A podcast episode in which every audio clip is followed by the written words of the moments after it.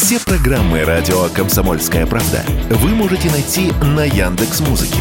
Ищите раздел вашей любимой передачи и подписывайтесь, чтобы не пропустить новый выпуск. Радио КП на Яндекс Музыке. Это удобно, просто и всегда интересно.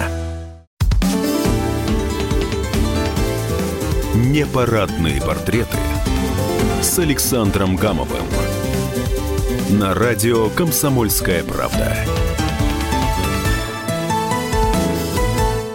Всем привет! Непарадные портреты с Александром Гамовым а, сегодня посвящены а, великому писателю-буревестнику Александру Проханову. 26 февраля Александру Андреевичу исполняется ровно 85 лет. А, естественно, мы эту передачу записывали э, загодя, как говорит Проханов – раньше. Почему? Потому что я знаю многолетнюю привычку э, Александра Андреевича прятаться как раз э, накануне этих дат, а потом он удивляется, пожимает плечами, да какой день рождения, да прекрати. Вот поэтому мы решили, решили заранее. Это, это у нас будет непарадный портрет Александра Андреевича Проханова. И начнем мы с портрета, с автопортрета, а, который нарисовал, вернее, написал э, выдающийся писатель Александр Андреевич Проханов. И у меня сразу, э, коль вы меня назвали своим... Я раньше думал, что вы мой старший товарищ, и вы сказали, что, я, что вы мой друг. Э, я поэтому, можно вас как художника покритикую? Мне здесь Проханов не понравился, потому что он в одних тонах, в одном тоне сделан. А вы человек многогранный, многокрасочный, многостраничный – ну и не знаю еще что, многозначный. Знаешь, к 85 годам человек теряет свое многоцветие. Он становится более суровым, в нем появляется больше черно-белого, исчезает алое, золотое, серебряное. И поэтому не суди строго. Я просто смотрел на себя в зеркало и видел себя таким – вот если ты меня видишь другим, возьми кисть и нарисуй. И я с радостью повешу вот этот портрет у себя на стене рядом с портретом Глазунова, который он сделал когда-то. Mm. Ну, понятно. А, а что за символы может, на этом, на этом холсте прохановском? Я долгие годы, не знаю, может быть, четверть своей жизни прожил в Москве в Тихвинском переулке, в мое окно смотрела разрушенная колокольня церкви Тихвинской Божьей Матери. Она смотрела на меня и днем, и ночью, и весною, и зимой, среди снегопадов, и розовая на заре. Она смотрела, как я взрастаю, как я пишу свои каракули первые, как я на страничке занес свой первый стих. Она была свидетельницей моих мечтаний, моих проказ, шалостей моих. И я ее изобразил как мою наставницу, как свидетельницу моей, моего раннего возрастания. Я уже задним числом думаю о ней как о своей, как о своей наставнице. А может быть, как на моей такой невольной собеседнице, которой я вел этот разговор на протяжении десятилетий. И может, это моя Арина Родионовна. я от этой колокольни получил такие заветы, такие удивительные наставления, что, может, они, эти наставления, заветы спасали меня, может быть, и жизнь мою. Во всяком случае, они спасали меня от злодеяний, которые я мог бы совершить и не совершил благодаря этой удивительной колокольне. Это один из символов. Второй символ – это бабочки. Бабочки, с ними я связан тоже целый период. Я был, э, я был не коллекционером или собирателем бабочек. Я был рассматривал бабочки как военные трофеи. Все эти бабочки пойманы на войнах, на которых я был. 18 войн или 17, я уже не знаю, которые мне открывали свои врата огненные. И там я не только писал свои романы и заполнял блоки, блокноты писанием, я уезжал туда с очком, и в моих комнатах огромная коллекция этих бабочек, и с каждой связан какой-то воинский эпизод, либо какая-то политическая, политический казус. Вот эти бабочки, они э, украшают мой кабинет, мою стену.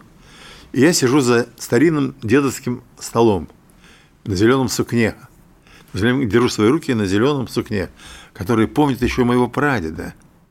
на этом столе, может быть, он писал какие-то свои заметки, может быть, он стучал кулаком по этому столу в гневе. И поэтому я изобразил себя вот среди моих таких вот амулетов, моих фетишей, которые сберегали и сберегают меня по сей день. Хм, ясно. Очень интересно. Но я могу под, подтвердить, э, что у вас мощная, мощнейшая совершенно коллекция бабочек. Это настолько, настолько удивительная. И мы с вами предыдущие дни рождения, ну, по крайней мере, круглые, не круглые даты, но рубежные, встречали по-разному. И, и в Сандуновских банях, и у вас на даче, когда вы были в образе Сталина. А помнишь, как мы встречали его на вершине Килиманджаро, а, помнишь? А, да, да, помнишь? да, да, да. А вот удивительно было рождение, когда мы были в очреве кита, да. И сидя в очреве кита, мы с тобой поднимали рюмку. Это все правда. И кит страшно волновался. Когда мы вышли из чрева кита, я обнял тебя и сказал, Саша, ты ли это? А, а ты затруднялся сказать, ты ли это? Вообще, Проханов, сама неожиданность. Однажды мы были в гостях у Рамзана Кадырова с Володей Велингуриным. И ночью вышли, гуляем по его резиденции в Гудермесе, и на фоне звезд профиль Проханова. И я подошел, дотронулся до вас и сказал, спросил, говорю, это вы Проханов? Вы сказали, да, Прохан. Вы были такой большой, такой еще больше, чем э, на самом деле. Вот. И... Видишь, присутствие Рамзана Кадырова все увеличивается. Может все возрастают, все, даже маленькие лилипуты, они вынуждены подниматься на цыпочках и становятся великанами. Потому что Рамзан – это человек, это лидер, который всех поднимает. И некоторых за шиворот, а некоторых духовно, до небес, до звезд, как нас с тобой. Ну да, ну да, ну да. И я почему вспомнил о Рамзане Кадырове, потому что знаю, что вы просто всматриваетесь в его бойцов, и я вижу их э, лица у вас на рисунках, и там не только кадыровцы, там э, другие воины. Скажите, вот чем они вас зацепили? Что вы о них ждете? И почему у них такие оптимистичные лица у всех? Знаешь, ведь воины и древних времен, и нынешние – это люди особого духовного склада. Они идут умирать. Они идут спасать. Они верят в чудо, в чудо своего спасения. В них жестокость, безжалостность, ярость, и удивительная тонкость и беззащитность перед судьбой. И поэтому лица воинов – это всегда лица или праведников, или каких-то удивительных злодеев. И я всю свою жизнь сознательно я провел вместе с нашими войсками. Я шел вместе со своей армией. Где бы она ни была, и в каких бы она переделках не существовала – будь то сражение на Даманском, или Афганистан, или Африканская сельва, или Никарагуанские болота. Там везде были наши люди, наши воины, солдаты, разведчики. И я помню их лица, и на всех у них, каким бы они ни были, одно и то же выражение какого-то таинственного недоумения, таинственной загадки. Почему они, русские, родившиеся на Вологде или в Рязани или в Ростове вдруг волю судеб оказались где-нибудь в, на границе с Гондурасом или на границах с Намибией или в Эфиопии воюющей. Это удивительная судьба русского человека, русского странника. И я тоже являюсь, по сути дела, таким же странником, таким же непонятным самому себе путешественником. Скажите, пожалуйста, вот лица не изменились наших воинов, а внутри они другие. Вот если взять а, всю прохановскую биографию, а, вот от того Проханова, который с автоматом а, в таких шортах стоит, значит, ну, снимка этого нет, но это известный снимок, вот, и сегодняшний Проханов, вот наши воины, за это время внутри изменились? Их, их мировоззрение, их задачи? Или это те же самые, которые э, сродни вашему отцу, который воевал? Мне трудно сказать, потому что я сам постоянно меняюсь. И, конечно, меняются войны, меняюсь я, и эти две переменные, складываясь, дают еще одну какую-то переменную. И поэтому я не, не могу сказать, что в них меняется. Но то, что они меняются, конечно, они, они меняются вместе со страной. Это разная страна. Ну, например, афганская война, сороковая армия, которая вошла в Афганистан. Великая, огненная, имперская армия, которая уходила из одной страны, из страны, которая их славила, благословляла, награждала, а вернулась в другую страну, которая их проклинала, которая их не принимала, отрекалась от них. Конечно, эти войны были разные. Войны, уходившие туда, и войны, возвращавшиеся оттуда. Войны, уходившие туда, были романтические, наивные, восторженные, верящие в правоту своего дела, верящие в то, что у них за спиной великая страна, держава, мощь. Они возвращались обратно понуро понурив голову. Страна их бросила, страна их, от них отрекалась. Страна, по существу, была готова назвать эту войну преступной, кровавой. И, конечно, это были разные войны. Или, например, войны Чеченской войны. Ведь в Чеченскую войну вошла наша армия, вошли наши солдаты деморализованные – разгромленные. До этого армию мучили всеми этими конфликтами внутренними военными, всеми этими э, тифлисскими, тбилисскими, вильнюсскими, рижскими событиями.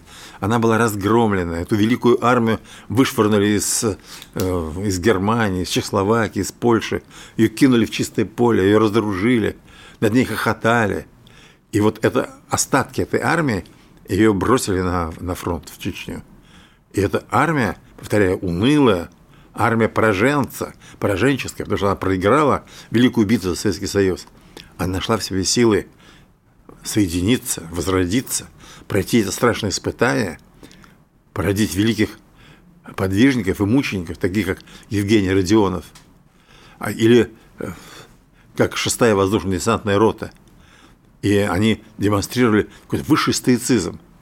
И, может быть, вот эта, вот эта армия, о которой я сейчас тебе говорю – она напоминает армию 41 года, когда шел фашист, когда мы сдавали города за городами, столицы за столицами, когда самые цветущие земли были под стопой, когда было огромное количество пленных наших, и была паника среди э, маловеров. И вот в этой атмосфере возникали люди стоицизма, люди воли длинной, непрерывной, которые в этих поражениях грезили и верили в победу.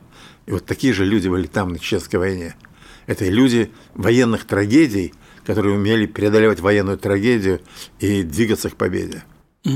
Александр Андреевич, и сегодня какая у нас армия, какую мы имеем армию? Кто э, сейчас воюет за Родину в Донбассе, на Украине? Что это за люди? Что что это за характер, что это за лица. У комсомольской правды много военкоров. Да. Они знают этих людей, они с ними вместе в окопах, они едят вместе с ними, стреляют, матерятся вместе с ними. Они знают лучше, чем я. Я на этой войне только своими рисунками, я здесь с тобой. Но мне кажется, что вот эта сегодняшняя армия, она тоже стремительно меняется. Одной, одна она вошла в начале операции – она вошла браво, она вошла прямо с парадов, с танковых биатлонов вошла. Она верила в свою непобедимость, свою красоту, а главное, она верила, что ее будут встречать цветами. Она не предполагала, что она будет входить в села, и жители этих сел будут класть под гусеницы этих танков своих детей, чтобы не прошли эти танки. И эта, там, эта армия была ошеломлена – тем, что произошло, что не хватало мощи. Они окружали города, потом были вынуждены разомкнуть эти города и отойти, отступать. И наша армия той поры, она мучилась. Это была армия такая надрывная армия до самого последнего времени. Она воевала с происходящими силами. Она преуспела с опытными стратегами. Она воевала с армией, которая с 2014 года была прекрасно оснащена. У них были доты, сооружения, проемы, были наемники, оружие. И мы столкнулись с этим, как будто и не знали об этом. И вот опять вот это столкновение опять видоизменяло эту армию. Появлялись в нашей армии потрясающие командиры, я их называю люди войны. Например, Александр Ходаковский, с которым я дружу. Это потрясающий воин. Это воин умный, благородный, осторожный, спокойный, очень чуткий, в чем-то печальный, а в чем-то удивительно верующий и такой вот патетический человек. И вот эти люди появляются и будут появляться. А, например, Александр Бородай, мой близкий мне друг, который я помню, когда он еще был розовощеким э, мальчишкой почти, и мы вместе с ним, с ним э, делали такие дела, о которых до, до сих пор даже говорить не стоит. И каким он стал прекрасным человеком как он выстоял там в этом страшном 2014 году, как он сейчас себя ведет. Это просто драгоценный человек, это воин, который рождался у меня на глазах. И поэтому вот сегодняшняя армия, которая вошла туда, на Украину, она была не готова воевать. И не, и не только армия. Страна была не готова воевать. Мы не были готовы к войне. Мы были демобилизованы. У нас э, была масса масса потребителей, гедонистов. У нас была наша элита компрадорская, которая считала себя столпами нашего государства. И когда мы столкнулись с этим ударом, все это посыпалось.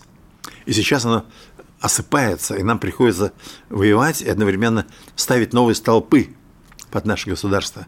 Мы э, свод, который начал шататься, мы его укрепляем новыми столпами, новыми материалами и новыми людьми. И армия сегодня – это армия не вчерашнего дня – и даже не сегодняшнего дня. Это армия завтрашнего дня. Скажите, я привык читать ваши произведения еще э, с тех пор, как было опубликовано в роман-газете «Дерево в центре Кабула». Это до сих пор остается моим любимым произведением. У вас вы каким-то образом умудряетесь между строк заложить смыслы, прогнозы, Э, предугадания. Вот сейчас что вам подсказывает ваше прохановское чутье? Что нас ждет? Какая у нас будет победа? Когда она будет? Какого числа, месяца, дня? Могу сказать только одно, что победа неизбежна, она просто неизбежна. У нас нет ни одного шанса проиграть. Вот кто бы не, не хотел отыскать этот шанс, видя неразбериху нашу, видя наше отступление, видя бестолковщину, слыша какие-то пораженческие настроения, если он захотел найти хоть один шанс проиграть, не найдешь. Потому что русская история в данном случае не может проиграть. Мы находимся на восходящем витке русской истории. После чудовищных поражений 91 года, после вот этих мертвых десятилетий, где Россия по существу не существовала, где существовала какое-то странное странный моллюск, который управлялся из Америки, где американцы сидели, разведчики в чубайсовских конторах, где Козырев хотел отдать Курилы, где по существу мы разрубали американскими гильотинами наши действующие подводные лодки. Вот после этой тьмы кромешной мы стали вставать. Стали вставать, подчиняясь вот этому закону русской истории, когда после падения мы всегда воскрешаем. Это как как Иисус, который въезжал в град Иерусалим в цветении, в цветах, под поцелуи, под фанфары, а потом мы ждали плети, бичи, оскорбления, потом Голгов, а потом смерть, потом нисхождение в гроб и новое воскрешение.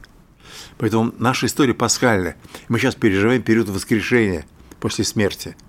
И этот, это воскрешение ничто не прервет. Какими бы тяжелыми ни были наши, может быть, положения на фронтах, временное отступление. Поэтому я сегодня говорю, что вот ты спрашиваешь меня, что будет? Будет победа русской истории, будет победа русской контратаки. Потому что после чудовищных отступлений, когда мы теряли территории, теряли часть народа, теряли веру, теряли самосознание, мы перешли в атаку. Медленно, неуклонно. Мы вышли из окопа и идем в атаку.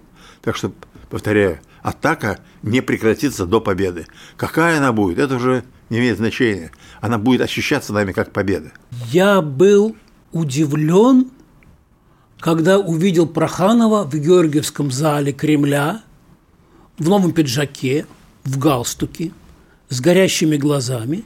Это было тогда, когда новых четыре региона – Херсонщина, Запорожье, ДНР и ЛНР – входили в состав Российской Федерации. Чему вы так радовались? Почему вы так были воодушевлены? Я знаю, что вы вообще не очень любите ходить в Кремль, а здесь даже галстук надели. Чем для вас явилось это событие? Это событие явилось, во-первых, подтверждение моих ожиданий и чаяний. Я думаю, что я не ошибся. Я выкликал это вместе с моими друзьями, конечно, годами, десятилетиями, находясь на самом дне нашей русской истории, поносимой, оскверняемой, вместе с моим народом, которому внушали, что все для него историческое время кончено. Фукуяма, конец истории. И я чаял, что история русская не остановилась, она движется, она движется в, в своем вот этом великом э, направлении, восходящем. И там, в Георгиевском зале, я сказал, да, слава тебе, Господи, что я не ошибался, что я живу в великой стране, которая переживает свое воскрешение из мертвых. И это, конечно, удивительное ощущение вот этого вот озарения. Озарение, когда ты понимаешь, что ты не, не противодействуешь истории, и что ты не вне истории, а что ты в ней истории, что ты сам история. Это удивительное состояние. Очень интересно. А можно я один, ну, у нас же не юбилейный, э, как бы, да, разговор, один гадкий вопрос задам. Вот за что я... А задай мне один гамский вопрос. За что я не могу простить Проханова. Вот у вас однажды было интервью с Анатолием Чубайсом в газете «Завтра». И оно было таким масштабным. Во-первых, меня удивило, что где Чубайс и где Проханов. Я трижды его прочитала, может быть, больше. Это было лет 10 назад, наверное. И у меня был такой вопрос, а зачем? Зачем среди своего народа, а я э, называю читателей вашей газеты, я называю вашим народом, вы вдруг этого человека решили пропагандировать, и тем более у меня такое ощущение, что он вас там на лопатки положил. Он, это же Чубайс, Проханов интеллигент, а Чубайс нахальный. Вот зачем, зачем вы? Это был такой очень мучительный момент. Это был момент, когда Квачков сидел в тюрьме. Он сидел по подозрению в покушении на Чубайса. И Чубайс и его клевреты требовали суда, расправы, самой жестокой. И мне хотелось уговорить Чубайса отказаться от этого. Потому что действительно нависла большая угроза и над Э, Квачковым и над близкими другими друзьями, которые сидели там в казематах. я решил взять у него интервью и в этом интервью попробовать его каким-то образом умечить его жестоковыйность, его жестокую вы, вы, э, вы смягчить. я просил его, что ведь это был бы величайший такой шаг гуманизма, широты души, такого вот э, великодушия, если вы отозвали бы свое обвинение, взяли его назад, и э, мои друзья вышли бы на свободу, и с них было, было снято это ермо. И он мне сказал, никогда, я никогда этого не сделаю, я буду поступать так, чтобы все они понесли самое жесткое э, наказание. И лицо его стало беспощадным, и даже вот его эти вот веснушки, он был веснущатый. Да, они рыжий. все, да, они все эти веснушки стали красными, как будто выступила какая-то такая роса красная на его лице. И вот в этом интервью я показал его внутреннюю сущность. И мне кажется, что в этом смысле интервью удалось. Ну, а что касается вот этой вот нарушения вот этой вот ну что ли, одномерности. Но я считаю, что э, если враг готов тебе дать интервью, э, в этом интервью он будет выглядеть слабым или даже отвратительным, то мы должны брать это интервью. Это же сражение, это форма борьбы. Мы должны сражаться, должны сражаться многомерно. А война, информационная война, она очень сложная война. Она очень сложная война. Мы должны сражаться, э, приглашая к себе врага и заставляя его сражаться на нашей территории.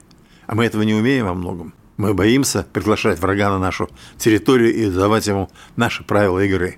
Мы вообще отказываемся, мы не видим врага. Мы хохочем над ним. Мы все время хохочем над Зеленским, например. Ах, какой шут гороховый, а как, ах, какой смехотворный. Хохочем над Украиной, она вот-вот развалится, она вот-вот погибнет. Над Европой, она же замерзнет, она переживет не зиму. Бедные европейцы, они сейчас дрова будут у нас покупать. Это все неумелая пропаганда на фоне того, что Украина держится, она воюет, она сражается, она сумела э, сделать так, что ей помогает все НАТО, все европейские конвейеры военные работают, что Зеленский как черт носится по всем фронтам, выходит на, на поле боя, в окопах бывает. К врагу нужно относиться очень серьезно, не возвеличивая но и не, э, не высмеивая его, потому что как бы самому не, не показаться смешным. Вот что я могу ответить по поводу интервью с Чубайсом. То есть вы не считаете это своей ошибкой? И, и что мне, не разочаровываться в Проханове и, и э, по-прежнему оставаться очарованным про прохановцев? Это уж как тебе будет угодно. Если ты такой нежный, как нарцисс, как цветок, если гамов – это такое экзотическое оранжерейное растение, которое боится холодных дуновений, то, конечно, можешь разочаровываться. Ну, согласитесь, что я за, за, это, за эти годы ни разу вам таких претензий не высказывала. Вот, вот все, второй, прет, второй раз ты мне выскажешь претензии. Жизнь моя не удалась. А, жизнь моя не удалась. 85 лет, два раза я не угодил Александру Гамову. Нет, не стоило рождаться. А вот, коль мы вспомнили о беглом Чубайсе, еще несколько человек вслед за Чубайсом, э, не будем, ну, можно назвать имена, можно не называть, но они потянулись за кордон. Вот, они чего-то испугались. И вот до сих пор полемика идет. Как, как к ним относиться? Один певец известный, я не знаю, там музыкант, рок-музыкант сказал, что это вообще Россия уехала из страны, что она там. Вот. Как Проханов, как Прохановский э, Верховный суд – относится к этим людям? И Прохановская Верховная Генеральная прокуратура? Я, я вот так сказал, что вот эта элита миллиардеров, которая обобрала страну, обрала ее патронируемой властью, власть не возражала против того, что эти люди захватили русские алмазы, нефть, лес, бриллианты. Она давала им возможность стать миллиардерами, она позволила им вывести свои деньги за границу, превратить Россию в добычу. Они здесь добывали деньги, а тратили их там, в чужой цивилизации, за границей. И вот эти люди сейчас, они оказались предатели. Мы видим, что они предатели. Они на стороне нашего врага. Они дарят свои состояния украинцам, все, чтобы те покупали на их оружие, убивали наших солдат. Это изменники, это предатели – Невзоров, кстати, который не является миллиардером, он просто дезертир, он беглец, он все мыслит себя каким-то ланскнехтом, каким-то э, таким вот сверхчеловеком, романтиком. Он просто мерзкий дезертир, он убежал из русского окопа. Так вот эти люди, о которых я тебе сказал, к ним нужно относиться так. Нужно вместе с ними винить власть, которая их сделала таковыми, отвергнуть саму вот эту форму, которая позволила создать вот этих монстров, признаться, что вот это чудовища, которые взрастились здесь вот на русском горе, на русских слезах, не надо их казнить, нужно их отторгнуть, а вместе с ними отторгнуть саму форму государства, которая базировалась на них как на столпах. Перестать осчитать их э, самыми просвещенными, самыми удачливыми, самыми значительными. Они все являются коростой, они все являются такими страшными бородавками, которые возникли на нашем русском теле. Поэтому отвергнуть их и вместе с ними отвергнуть саму форму вот этого олигархического несправедливого правления. А как уж они там себя будут вести, кокнут ли их, как Березовского в свое время, или нет, неизвестно. Разорятся они или нет, э, или вольются в ту цивилизацию, и о них забудет мир и страна, как о русских людях. Это покажет сама судьба. Не мне, писателю, этим заниматься. Скажите, а вам не жалко, ведь а, вот тот рок-музыкант уже рисунки свои вынужден продавать там в Израиле, говорят, и никто их не берет даже задешево. А вдруг они там умрут от голода, а вдруг они умрут от тоски по родине? Может быть, их простить, если они... Нет, они не могут сюда вернуться, они виноваты перед Родиной, их простого покаяния не хватит, уж слов, э, слова сейчас ничего не стоят. Они не в состоянии совершить никаких поступков, которые сделали бы опять патриотами России, поэтому пусть они там а, вымирают. И мне их не жалко. Конечно, у них там нет ни средств существования, они не нужны там никому, они важны были здесь. А там, там Шаблон, Шаблон э, Хаматова пускай учит там э, литовский язык, она тоже никому там не нужна, она здесь была кумиром и звездой. Они понесут свое наказание уже. Они будут тосковать по России – они будут тосковать по России, потому что здесь у них заработок, здесь у них э, их холили, здесь у них звание, у них репутация. Но некоторые, редкие из них, будут тосковать по России, потому что их культура, как бы они не мыслили себя западными людьми, у них русская культура. И они тоскуют, потому что их русский корень вырван – и они тоскуют, потому что они оторваны от этой матки своей русской, даже если они евреи, даже если они живут в Израиле. Но они, вот это слой еврейства, который воспитан на русской культуре, и она не может вот, э, в них исчезнуть. И это особый случай. Это особая мучительная такая стезя. Что с ними будет? Они не вернутся сюда никогда – и они, конечно, мечтают, чтобы произошел реванш, чтобы здесь все опять переменилось, чтобы патриоты опять проиграли. И они готовы здесь устроить чистку. Но они любят Россию. Они любят Россию в себе самих. И они от России никуда не денутся. Она их, она их изъест изнутри. Она их изнутри, они щахнут, потому что это Россия внутри них – Александр Андреевич, вот, может быть, решится вопрос, который сейчас обсуждается в Госдуме. Вот этих всех людей лишить последнего. Званий, имущества, вот, их национализировать. Вы можете их защитить? Или вы также безжалостен к этим бывшим нашим? Лучшим бы подарком всем русским людям была бы отмена этой чудовищной приватизации преступной потому что эта приватизация преступна. Прогласили неприкосновенность собственности. Провозгласили тогда, когда своровали всю великую советскую собственность. И после этого чудовищного суперворовства решили прогласить не, незыблемость частной собственности. Так вот, этих всех, э, эти люди, у которых, конечно, надо отобрать эту собственность, им надо сказать, что эта собственность не принадлежала им никогда – и мы отбираем ее у них не потому, что они предали Родину, а потому что они обворовали Советский Союз. А ведь наряду с ними есть люди, которые никуда не уезжали, и которые владеют этой собственностью. И тогда мы их не трогаем, а трогаем только тех, кто уезжает. Но если уж мы начнем национализировать вот эти воровские деньги, которые эти вот ренегаты, беглецы готовы передать Зеленскому для войны с Россией, то мы должны тронуть и тех, кто сидит на этих деньгах еще никуда не уезжал и не, не, не передают никому Зеленского. Но это тоже воровские деньги. И народ, который сейчас воюет, он и тратит свою силы, свои жизни, и льет слезы, и кровь, он льет их для того, чтобы Россия была цветущей, благородной, чтобы она была э, справедливой, божественно справедливой страной, чтобы восторжествовала вот эта русская, вековечная русская мечта – о благом бытие, о благом государстве. Ради этого льют кровь наши люди, иногда даже не сознавая и не умея сформулировать это.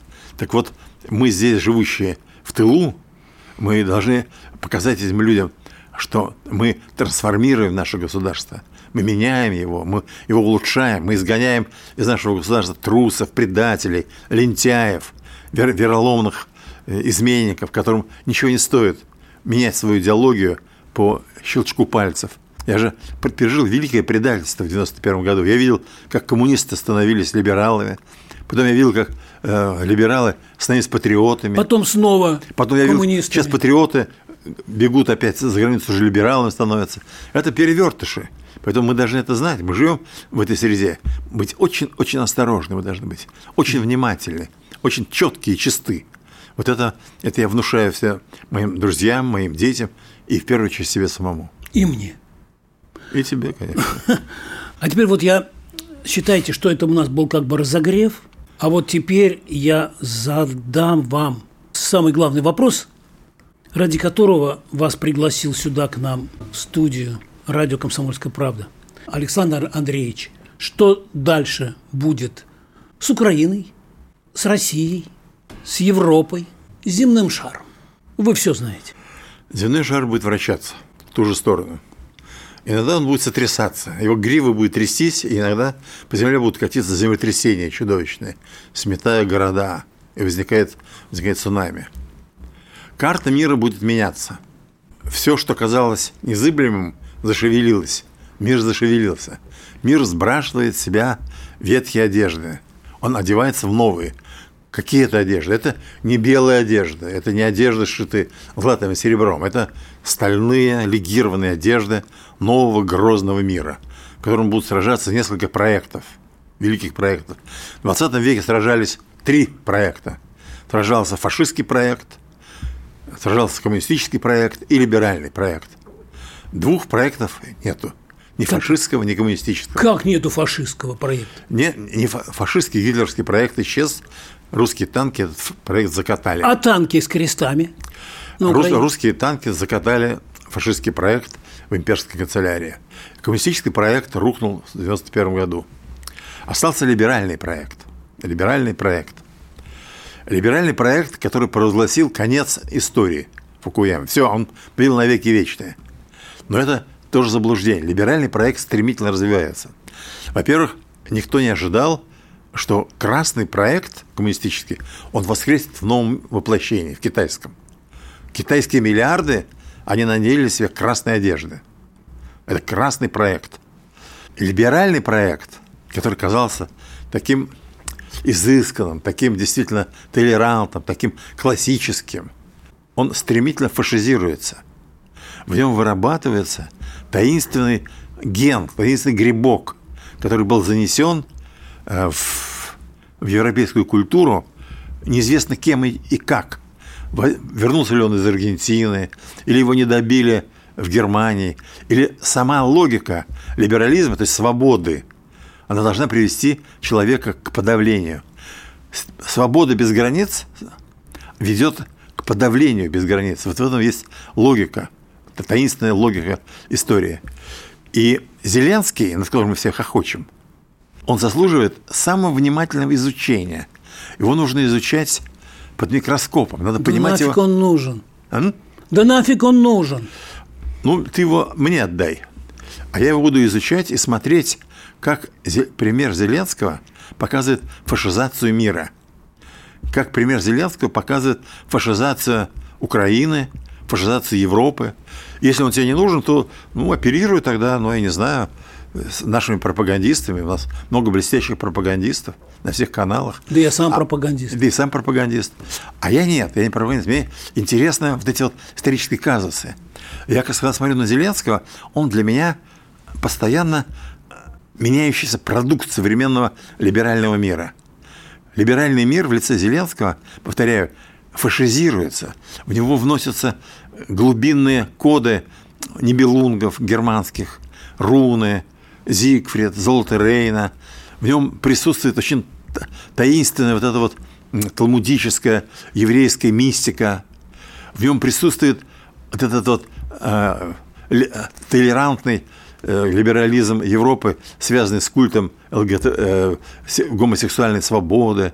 И в нем присутствует еще то, что мы называем великий проект обнуления – Запад и либерализм, он беремен проектом великого обнуления, когда все прежние ценности стираются, когда все прежние представления о добре, зле, мужском, женском, божественном уничтожаются.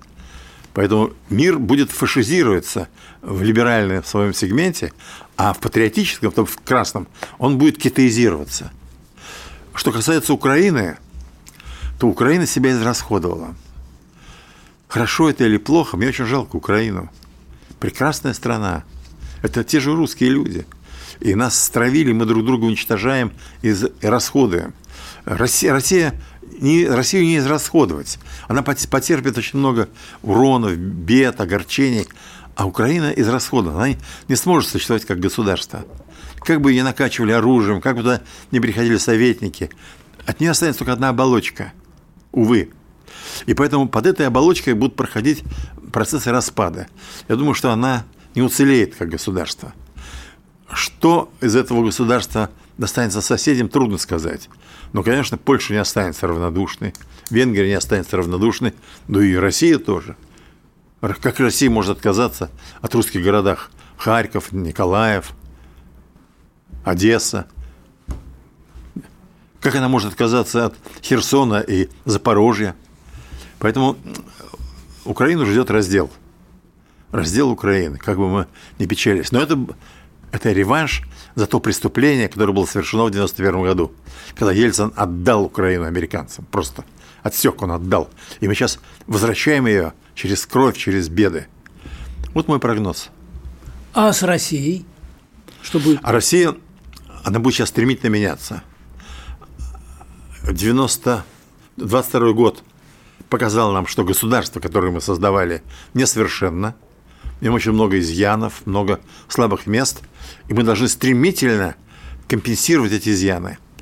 Россию ждет трансформация.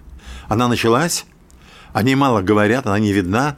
Эта трансформация, конечно, она затрагивает и систему управления экономикой, и системы создания индустриальных эм, ценностей, и финансовую структуру. Но главное – будут меняться русские смыслы. В русскую историю будут возвращаться великие русские смыслы, над чем работает сейчас Изборский клуб. Мы работаем как раз вот на создание этой идеологии новой России. Выручение русской мечты, симфония Пятой империи, победность русской истории, религия справедливости. Вот эти все символы, они будут выстраивать новую Россию, новое государство российское. И оно уже выстраивается. Поэтому Россию ждет удивительные, удивительные перемены. Грозные, они не будут даны легко, это не будут декорации, которые будут менять. Сейчас самое время писателем быть. Самое время следить за этими историческими изменениями. Блажен, кто посетил сей мир в его минуты роковые. У меня такое ощущение, что вы бредите по Сталину, своему любимому. Ты это в заключение сделал, выслушав все эти мои разговоры, да? Ну да, вот про Изборский клуб, и потом ну, у вас портрет Сталина висит. Нет, ну, Изборский клуб – это Сталин, да, ты считаешь? Ну, не знаю, но Проханов… А Путин – это Сталин, как ты думаешь? Путин – это Путин.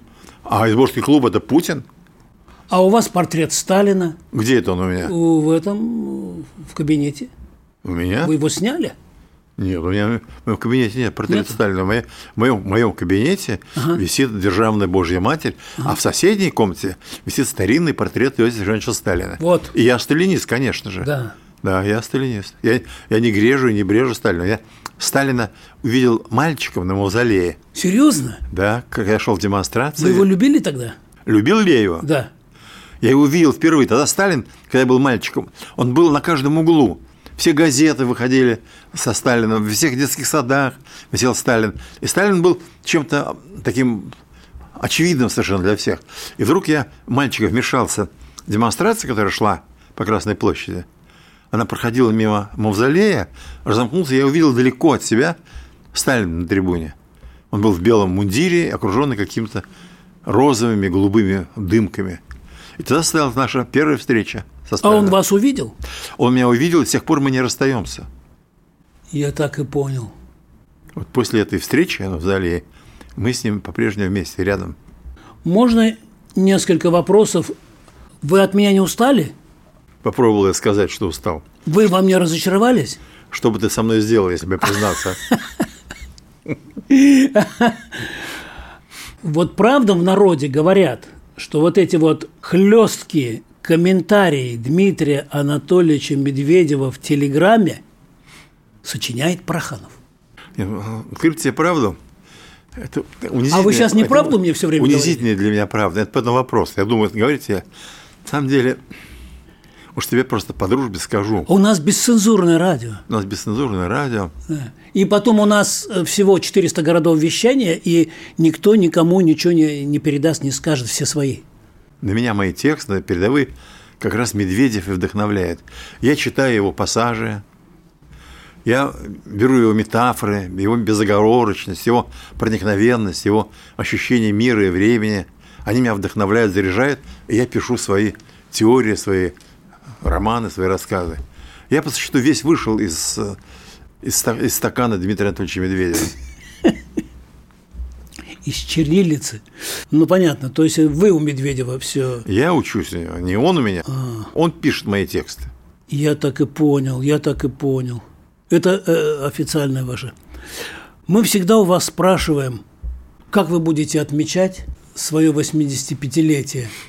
Я сразу представляю себе ваш, ваш кабинет, ваших бабочек, ваше дерево большое, вот, звездное небо Прохановское, вино любимое Проханова, компьютер – зарядное устройство от «Комсомольской правды», которое мы вам подарим, но которое вы распакуете только на 85-летие. Я правильно нарисовал или... И... Правильно. Я раскрою это устройство, буду тщетно прикладывать к нему свой мой телефон, надеюсь, что зарядится. А это устройство будет выпивать остатки зарядки из моего телефона. Таким образом. А что касается окружения, я хотел бы этот э, свой день встретить с самыми близкими людьми с моими тремя детьми, с дочкой, двумя сыновьями, и, может, приглашу одного из внуков, самого зрелого, Илюшу своего. И мне бы хотелось вот видеть их всех рядом со мною, чтобы мы повспоминали, чтобы это был вечер воспоминаний. У нас была прекрасная жизнь, у нас были чудесные мгновения нашей любви. Наша семья была семьей, скормленной любовью. Мы вспомнили мою жену, маму, которую они помнили. И я бы любовался моими детьми, уже состарившимся. Мне 85, значит, им 50, кому-то старше. Мы бы посидели, мы пили бы легкое вино, мы бы шутили, мы бы говорили друг другу какие-то удивительные, очаровательные вещи. А действительно в окно смотрели на нас русские звезды. И ночные русские березы были за нашим окном. А давайте мы, мы однажды с вами отмечали ваш день рождения, мы с вами немножко попели разбойничную песню. Мы можем чуть-чуть, хотя бы несколько слов, вы начнете петь, я вам подпою. Сейчас я уже не буду петь песни. А давайте я сам. Ну давай, пой, я тебе поаплодирую. Или подпоете. Я не подпою тебе. Ехала свадьба, ехали бояре, да все с палашами. Ох, правильно я поел? Была такая песня, поешь ты ее не худо, слова забыл, забыли с тобой, но интонация вот эта такая древняя, дремучая, тягучая, небывалая – нет, я сейчас уже не пою. Я сейчас не пою, я все больше слушаю другие гулы.